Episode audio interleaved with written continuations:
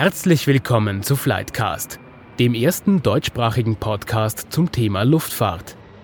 Was Sie rund ums Fliegen immer schon interessiert, hat Michael Tschocklich für Sie recherchiert.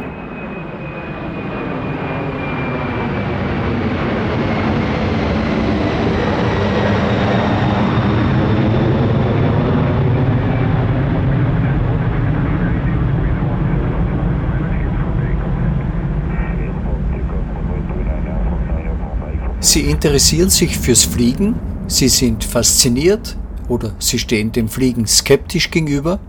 Sie wollten immer schon hinter die Kulissen blicken und besser verstehen, wie Luftfahrt funktioniert. Willkommen, dann sind Sie richtig bei Flightcast. Dieser erste deutschsprachige Podcast zum Thema Fliegen wird und will genau das tun, nämlich möglichst viele verschiedene Einblicke in das Thema Luftfahrt geben. Einfach, verständlich, erklärend in einer Tiefe, die klassische Medien heute nicht mehr oft leisten können, mit vielen spannenden Themen. Genug geredet, lassen Sie uns starten. In der ersten Folge von Flightcast geht es heute um die Frage, wie werde ich Pilot oder Pilotin? Dazu habe ich mir zwei kompetente Gäste eingeladen, Christina Domweber und Wolfgang Kölbel. Wir sind hier im Lufthansa Aviation Trainingszentrum am Flughafen Wien und sitzen in einem Simulator des Flugzeugs Airbus A320. Das ist auch der Grund für das leichte brummende Geräusch, das Sie im Hintergrund hören. Frau Domweber, darf ich Sie zum Start bitten, sich kurz vorzustellen? Ja, mein Name ist Christina Domweber. Ich bin 30 Jahre geboren in Fürstenfeld in der Steiermark und äh, fliege bei der Austrian Airlines auf der Flugzeugtype Embraer 195 als erster Offizier. Bin jetzt seit äh, Oktober 2016 im Unternehmen, war davor äh, bei uns auch im Flight Dispatch und als Flugbegleiterin tätig, habe davor BWL studiert und bin jetzt mittlerweile auch schon sogenannter TKI, Theoretical Knowledge Instructor, also theoretischer Fluglehrer für andere Co-Piloten und ja, sehr happy bei uns in der Firma. Herr Kölbel, bitte um Ihre Vorstellung. Auch einen schönen guten Tag von meiner Seite. Ich bin seit 1992 im Unternehmen, habe 1990 meine Ausbildung bei Austrian Airlines begonnen. Nach zwei Jahren habe ich dann als Co-Pilot zu fliegen begonnen auf der MD-80 und dann bin ich auf den Airbus 320 gewechselt, dazwischen noch und danach zwei Jahre auf dem Embraer und bin seit äh, etwas über einem Jahr jetzt auf der Boeing 777 Kapitän bin seit 21 Jahren Fluglehrer und seit circa zweieinhalb Jahren bin ich verantwortlich für die Pilotenbasisausbildung. Das heißt, von der Stunde Null an bis zu dem Zeitpunkt, wo dann Piloten mit dem typenspezifischen Training, sprich auf einen Airbus Embraer äh, Simulator gehen. Damit sind wir mitten im Thema. In der heutigen Folge geht es um die Pilotenausbildung, theoretisch wie auch im Simulator, wo wir jetzt gerade sitzen. Herr Kölbel, Wer kann sich denn als Pilot eigentlich bewerben oder als Pilotin? Grundsätzlich kann sich äh, jeder als Pilot oder Pilotin bewerben. Es gibt gewisse Formalvoraussetzungen, die erfüllt werden müssen. Der Pilotenberuf steht eigentlich in jedem, der die Voraussetzungen erfüllt, offen. Das heißt, es gibt einen Test unter den Bewerbern. Frau Domweber, wie sieht denn der aus? Wie war denn der für Sie? Also dieser sogenannte Test findet über das DLR-Institut statt, Deutsches Luft- und Raumfahrtszentrum, ist eine dreistufige Selektion. Die erste Stufe ist eine Art Computertest, wo sämtliche Fähigkeiten von motorischen Fähigkeiten über Rechenfähigkeiten, Merkfähigkeit etc. abgeprüft werden. Die zweite Stufe ist dann ein äh, Simulator-Screening, wo Basic Flying Skills auf einem kleinen Simulator in Wien überprüft werden. Und die dritte Stufe ist dann die psychologische Komponente, wo man innerhalb von zwei Tagen in Hamburg mit äh, Luftfahrtpsychologen sowie Auswahlkapitänen sämtlichen Tests unterzogen wird, was eben Persönlichkeit betrifft, dann Teamfähigkeit etc. Anspruchsvoll, aber auf jeden Fall schaffbar. Muss ein Mann oder eine Frau etwas Besonderes haben, um Pilot werden zu können? Ja, man muss sicher gewisse Fähigkeiten, Skills haben. Man muss eben auch medizinisch die Voraussetzungen erfüllen. Also ja, man muss gewisse Kriterien erfüllen und Fähigkeiten besitzen, aber man muss ganz sicher nicht besonders sein, um diesen Beruf ausüben zu können. Nein. Es ist eigentlich vom Bewerbermarkt her so, dass wir immer mehr Leute brauchen eigentlich, als sich letztendlich auch bewerben.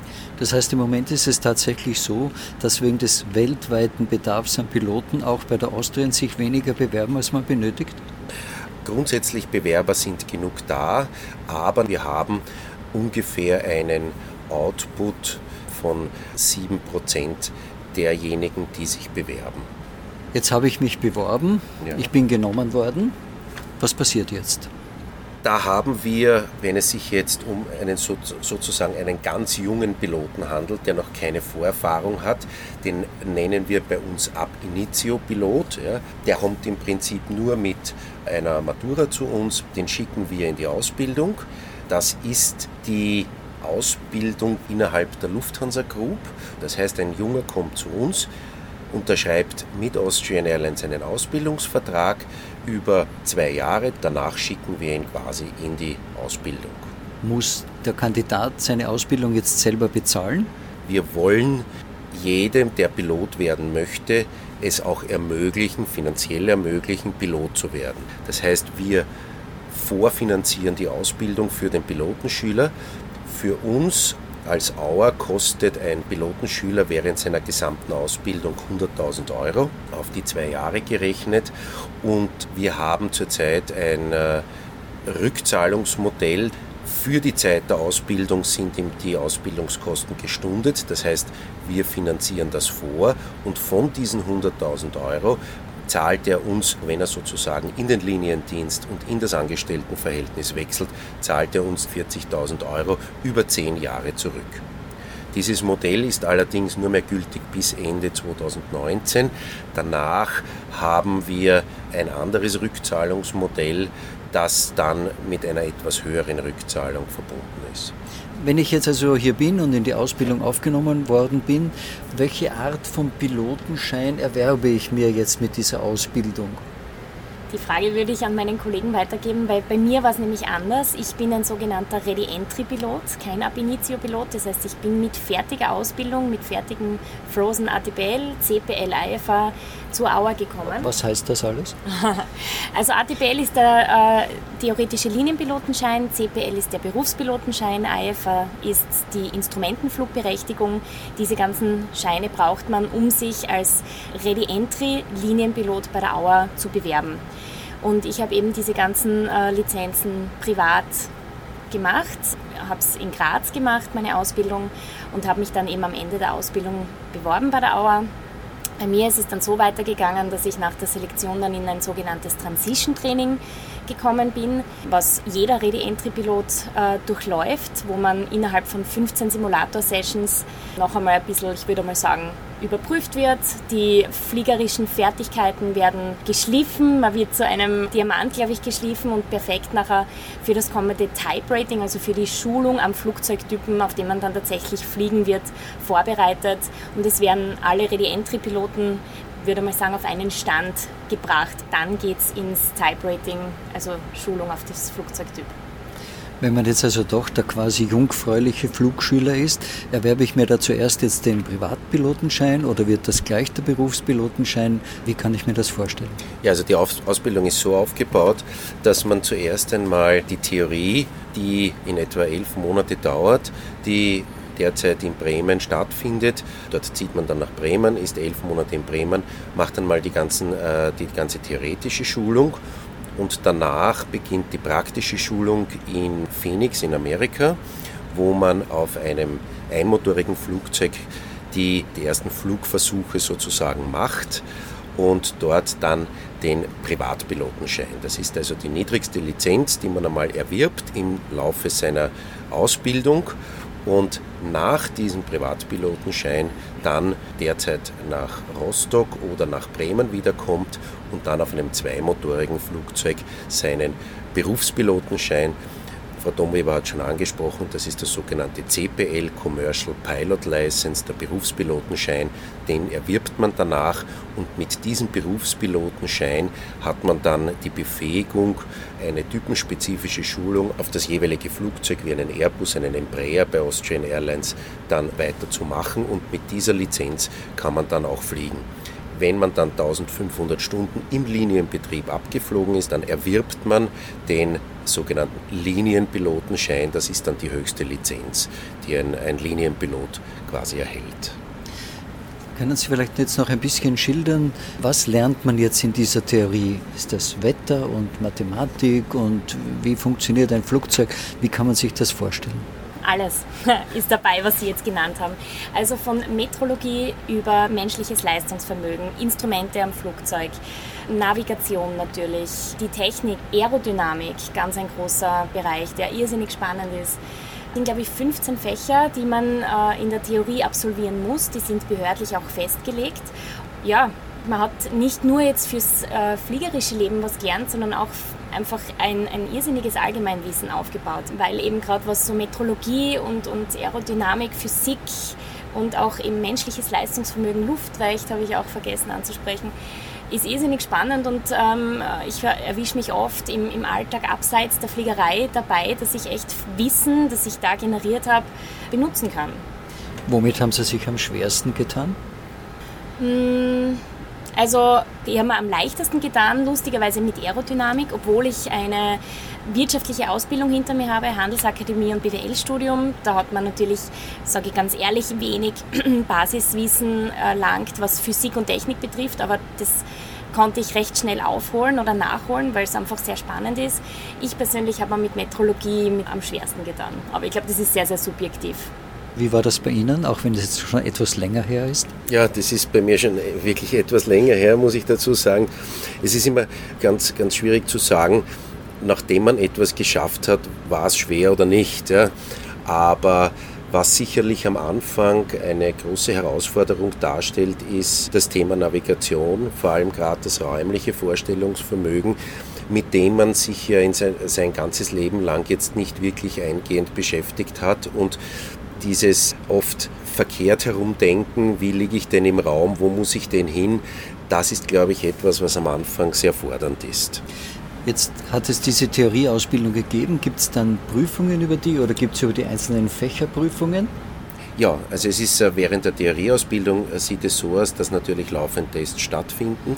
Das sind sogenannte interne Tests, die regelmäßig über die einzelnen Fächern äh, durchgeführt werden und dann am Ende der Theoriephase und am Ende der Phase, wo man quasi in Amerika mit ein, einmotorigen Flugzeugen fliegt, findet dann eine amtliche Prüfung statt für den Privatpilotenschein. Die wird dann bei der jeweiligen Behörde, in Österreich ist, ist es die Ausdruckkontrolle, abgelegt. Jetzt habe ich also alle diese theoretischen Dinge gehört und gelernt. Kann ich jetzt schon fliegen oder braucht es dafür noch irgendwas Besonderes? Dafür braucht es die praktische Ausbildung. Also man fängt einmal bei Null an, indem dass man sich das erste Mal in ein Flugzeug setzt und der Fluglehrer einem die Schalter erklärt, die Checklist-Arbeit erklärt, sämtliche Schritte, was wird jetzt passieren und dann geht man fliegen. Probiert es einfach aus. Je nachdem, wie man sich tut, so weit lässt einen, würde ich einmal sagen, der Fluglehrer, der neben sitzt, dann auch gehen oder probieren. Ja. Aber fliegen in einer einmotorigen wirklichen Maschine, nicht Richtig. im Simulator. Bei mir war es so, dass ich im Zuge des Privatpilotenscheins tatsächlich meine erste Flugstunde direkt im Flugzeug gemacht habe. Und wie war das?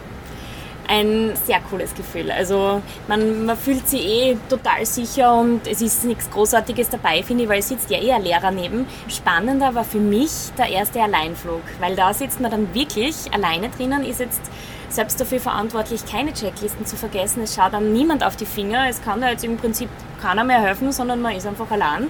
Und das war, das war echt ein sehr, sehr tolles Gefühl. Und wenn man den erledigt hat, dann kann man, kann man schon ziemlich stolz auf sich sein. Und wie war das bei Ihnen beim ersten Mal fliegen? Wie sind Sie überhaupt zum Fliegen gekommen?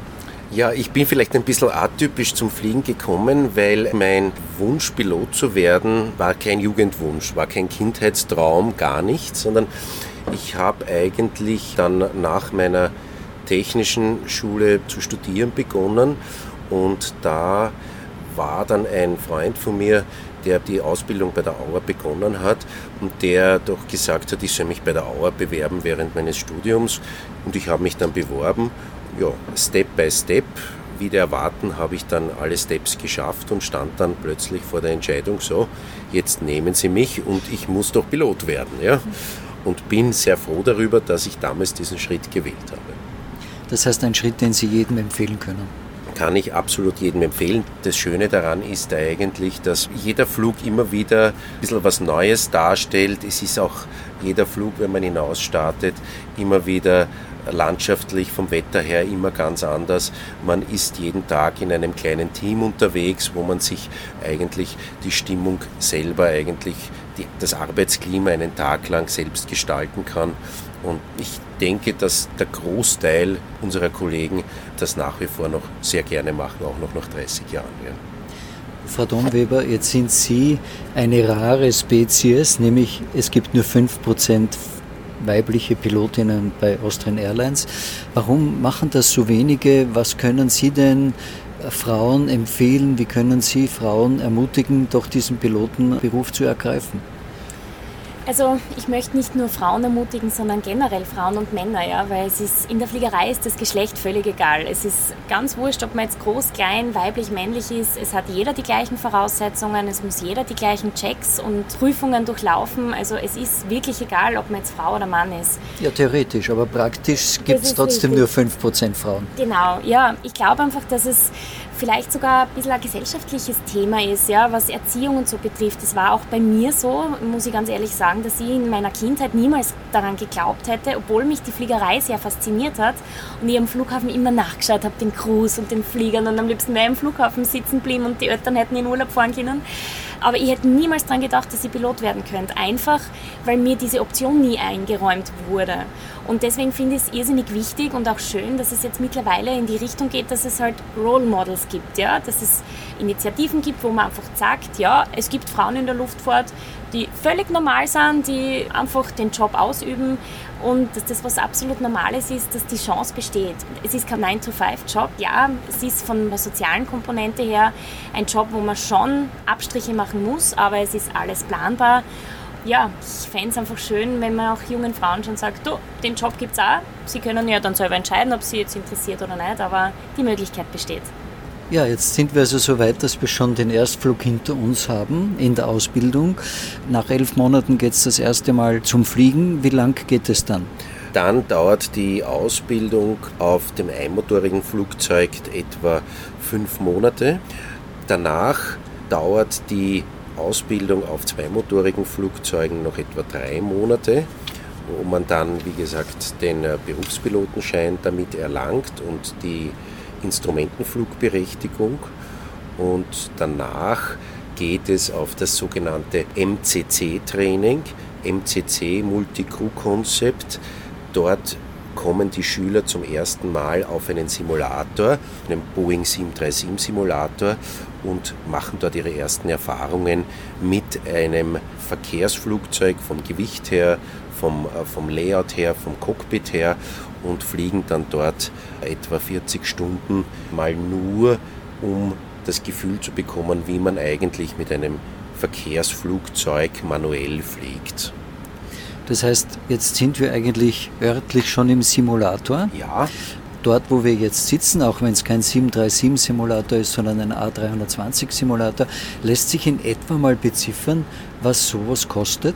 Ich habe jetzt unlängst mit einem äh, Techniker gesprochen, der gesagt hat, es kommt immer darauf an, was man auch als Kunde bestellt, aber in der Größenordnung um die 10 Millionen Euro kostet ungefähr so ein Simulator. Jetzt stellt sich die Frage, was kann ein Simulator was die Wirklichkeit nicht kann oder umgekehrt. Diese Simulatoren, in diesem 320-Simulator, in dem wir gerade sitzen, das sind sogenannte Zero-Flight-Time-Simulatoren. Das heißt, die sind von der Behörde so zugelassen, dass ich bis zu meinem ersten Einsatz auf dem Flugzeug eigentlich nicht mit einem Flugzeug praktisch fliegen muss, sondern hier das gesamte Training am Simulator durchführen kann. So realistisch sind diese Simulatoren mittlerweile aufgebaut. Inklusive Geräusch, Bewegung, Bremsen genau, etc. Ganz genau. Also das Flugzeug, der Simulator stellt eins zu eins das Flugzeug dar. Also man kann hier wirklich alle Flugphasen, alle Notfälle etc. im Zuge der Ausbildung hier wirklich realitätsnah darstellen. Gewisse Punkte kann man natürlich nicht so hundertprozentig simulieren. Das ist zum Beispiel der Funkverkehr, den jetzt der Instruktor, wenn er hier sitzt, sozusagen mit den Schülern hier simulieren muss. Das ist natürlich immer etwas eingeschränkt, beziehungsweise auch natürlich das Wetter ist schwierig hier wirklich so realitätsnah zu simulieren. Aber ich denke, dass es hier auch gar nicht darum geht, sondern da geht es im Simulator selbst um das Training mit dem Flugzeug am Fluggerät selbst. Was ist jetzt der Unterschied zur Wirklichkeit? Naja, also am Simulator können wir sämtliche Szenarien trainieren, die man am äh, echten Flieger nicht trainieren sollte, sagen wir mal so. Aber wir rüsten uns damit für den Fall, ähm, dass das einmal tatsächlich eintritt in der Realität. Für mich persönlich ist wenig anders. Also wenn ich mich in den Simulator setze, in meinen halbjährlichen Check, man vergisst es völlig, dass man in einem Simulator sitzt, weil es so real ist. Ja.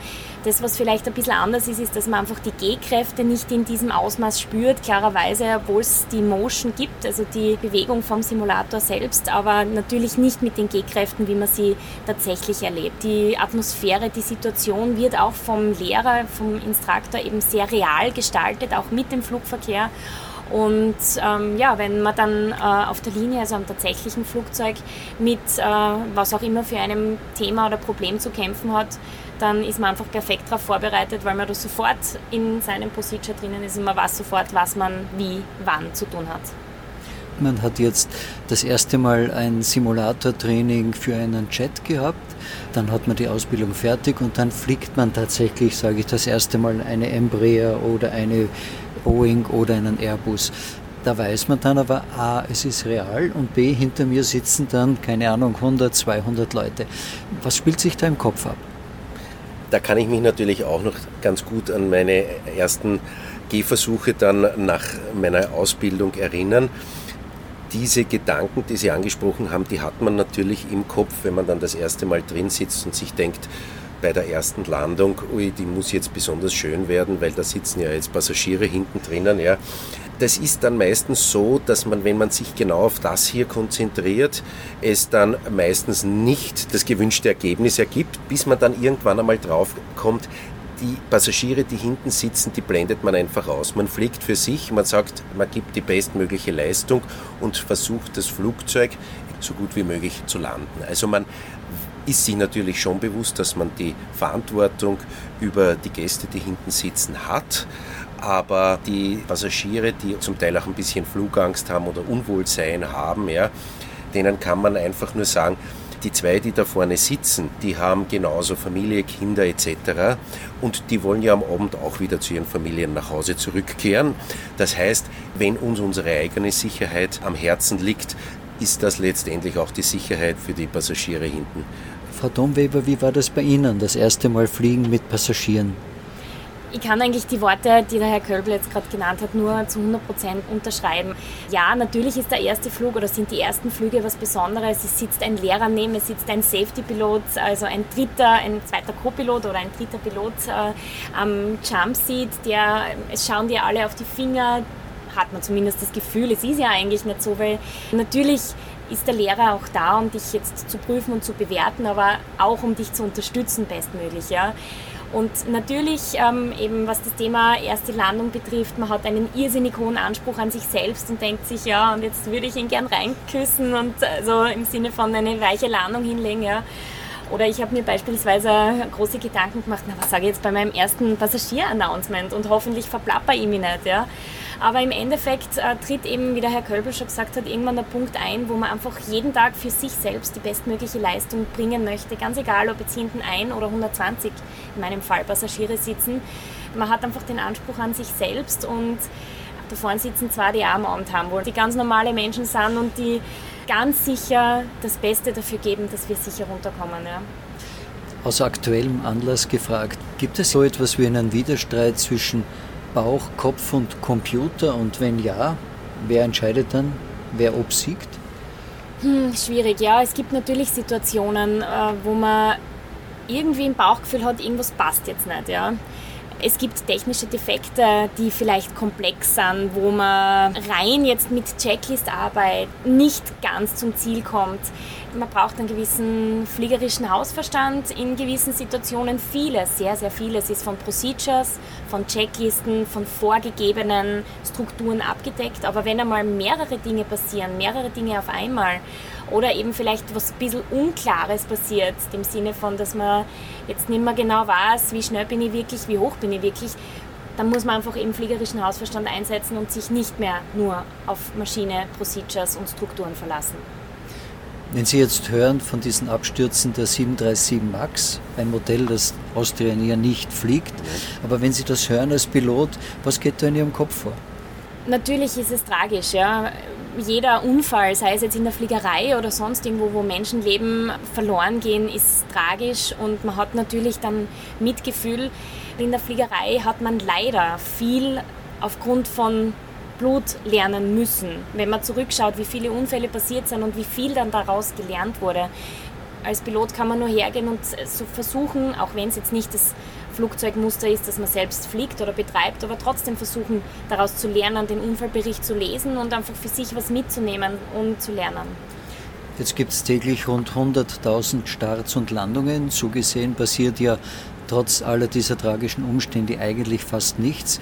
Herr Kölbel, trainiert man, wenn so etwas passiert, im Simulator ähnliche Vorfälle, damit man weiß, wie man damit umgehen soll?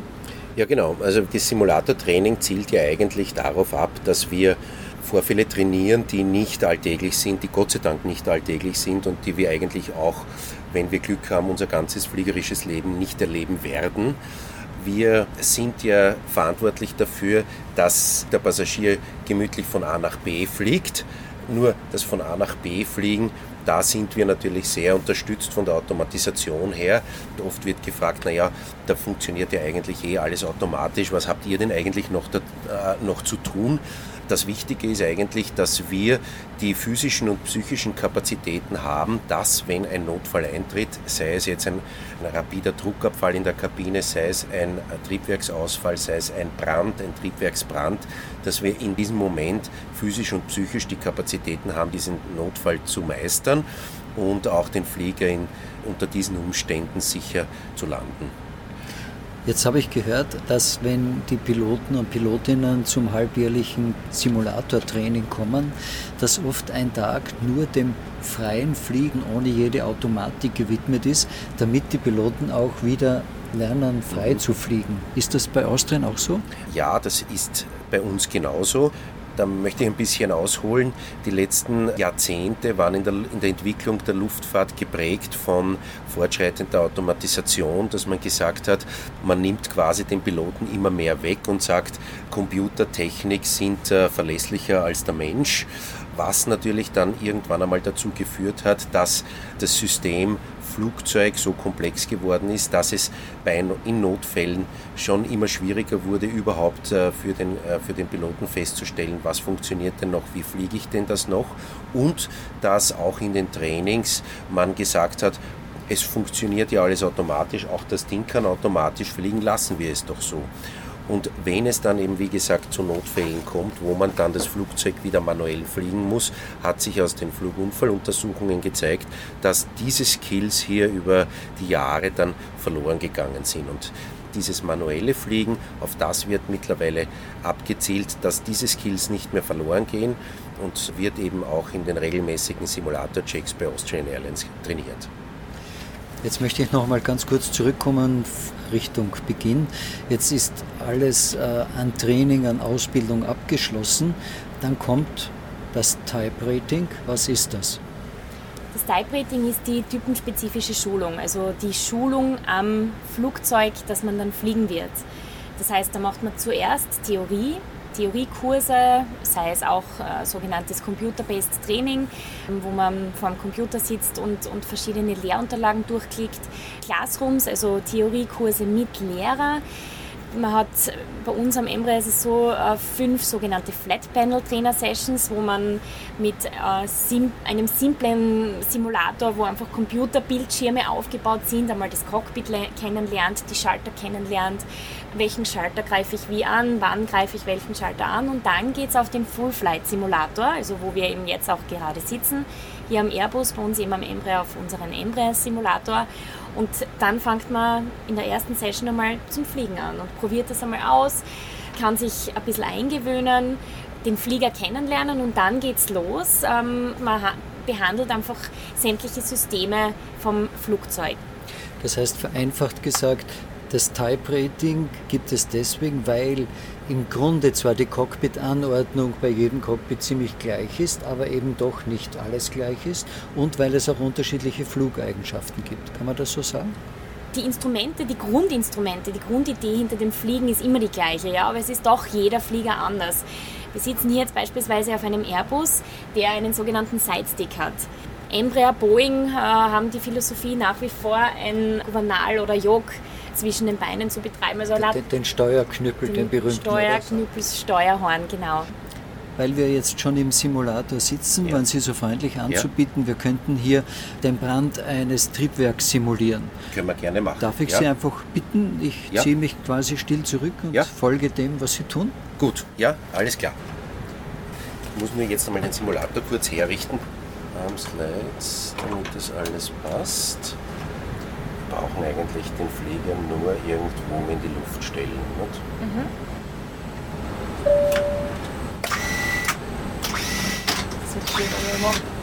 Schauen wir, ob er fliegt. Der Autopilot fliegt, ja, ja. So, wir simulieren jetzt sozusagen einen Triebwerksbrand. Das ist etwas, was sich jetzt vielleicht äh, dramatisch anhört. Feuer ist immer etwas, was für uns im Flugzeug etwas ist, das wir, ich möchte nicht sagen fürchten, aber was für uns immer sehr zeitkritisch ist. Ein normaler Triebwerksausfall ist etwas, was kaum jemanden mehr hinterm Ofen hervorholt, ja?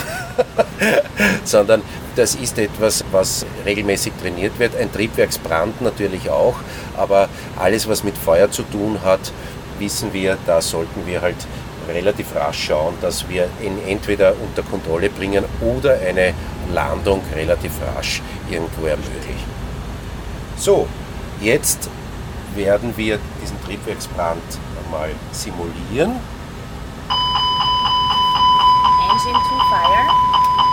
Hier hört man also die Feuerwarnung, die wird einmal gecancelt, also durchgestellt kurz und dann beginnt die Kollegin mit dem Verfahren, das sich TPAA nennt. Thrust, checked. Performance, checked. Analysis, engine to fire. Action, my communication, start ECAM action. Jetzt hat sozusagen sie einmal grundsätzlich einmal geschaut, dass das Flugzeug flugfähig ist und hier beginnt bei Notfällen dann die Arbeitsteilung.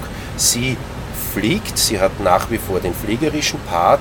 Das heißt, sie muss schauen, dass sie sich überlegt, gerade bei einem Feuer gibt es irgendwo die Möglichkeit, dass wir relativ rasch irgendwo äh, zwischenlanden können und kümmert sich um das. Und ich abarbeite hier die Checkliste.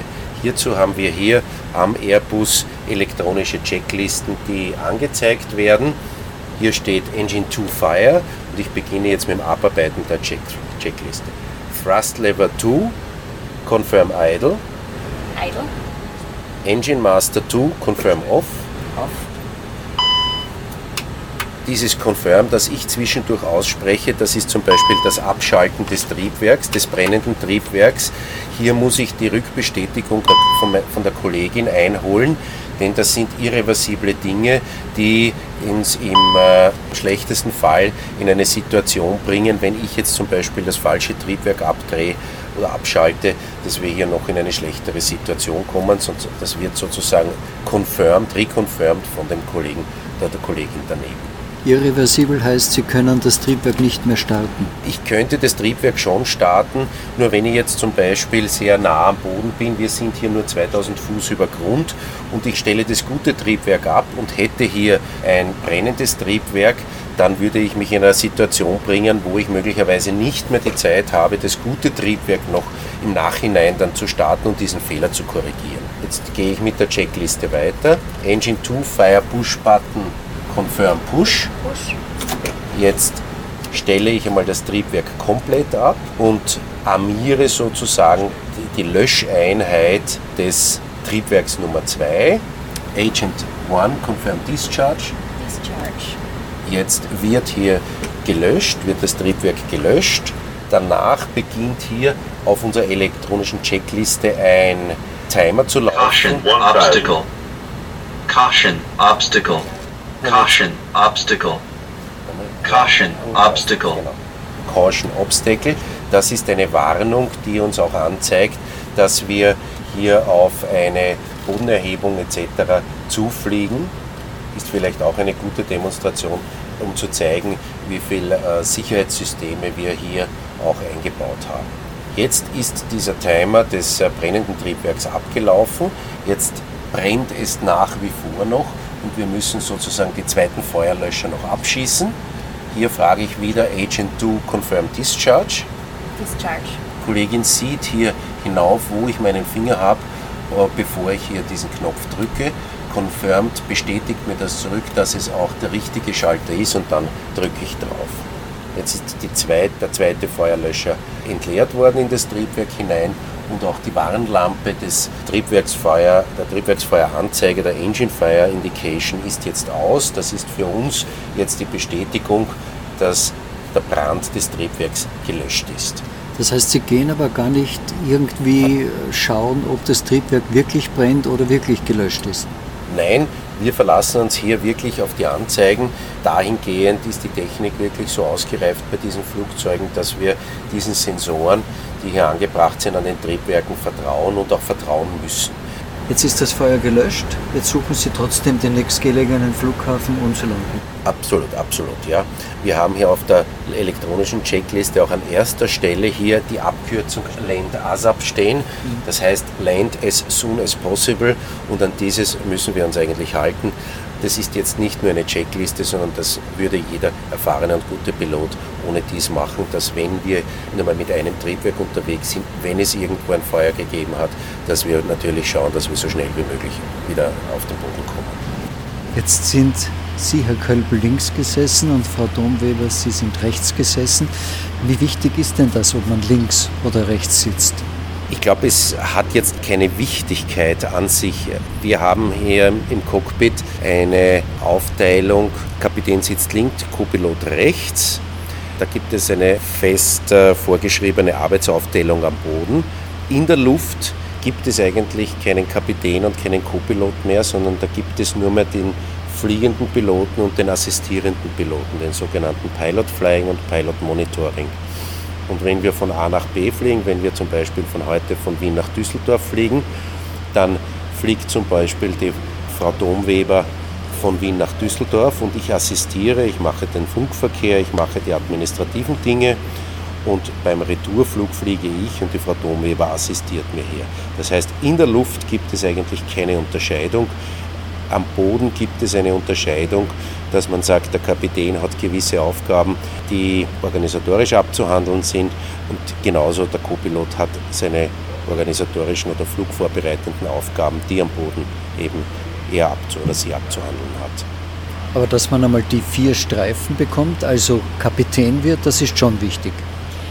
Naja, wichtig. Es ist, glaube ich, das Ziel eines jeden Piloten. Ja, auf jeden Fall. Und ähm, ich würde mal sagen, dass wir bei der Auer Piloten so selektieren, dass jeder das Potenzial hat, irgendwann einmal Kapitän zu werden.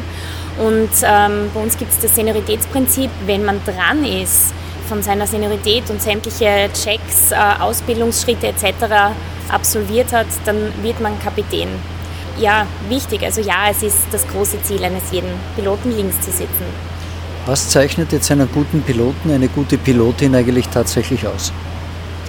Ich würde mal sagen, einfach das frei nach dem Motto Keep Cool, Ruhe bewahren in sämtlichen Situationen, eine gewisse Teamfähigkeit. Man hat ähm, jeden Tag mit neuen Menschen zu tun, man muss einfach gern mit Menschen zusammenarbeiten können, man muss lernbereit sein, kritikfähig sein. Also ähm, wie gesagt, man hat alle halben Jahre Simulator, man hat sämtliche doch anspruchsvolle Ausbildungsschritte und Prüfungen. Man muss auf jeden Fall Kritik einstecken und mitnehmen können und sich dann weiterentwickeln und daraus lernen können. Und ja, einfach natürlich das Fliegen lieben, weil wenn man das Fliegen oder das, die Fliegerei nicht liebt, dann wird man in dem Job wahrscheinlich auch nicht glücklich werden. Das war sie, die erste Folge von Flightcast. Bitte sagen Sie uns, wenn es Ihnen gefällt. Ebenso freuen wir uns über sachliche Kritik, über Anregungen und gerne auch über Themenvorschläge. Wir freuen uns also über jedes Feedback, am besten auf unserer Plattform Bassbraut bei Spotify oder Apple Podcasts in den Kommentaren.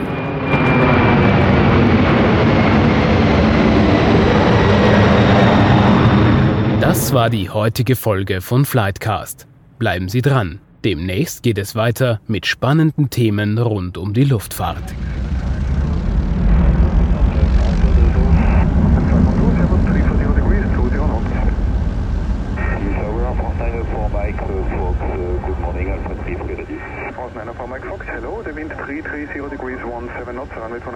For takeoff.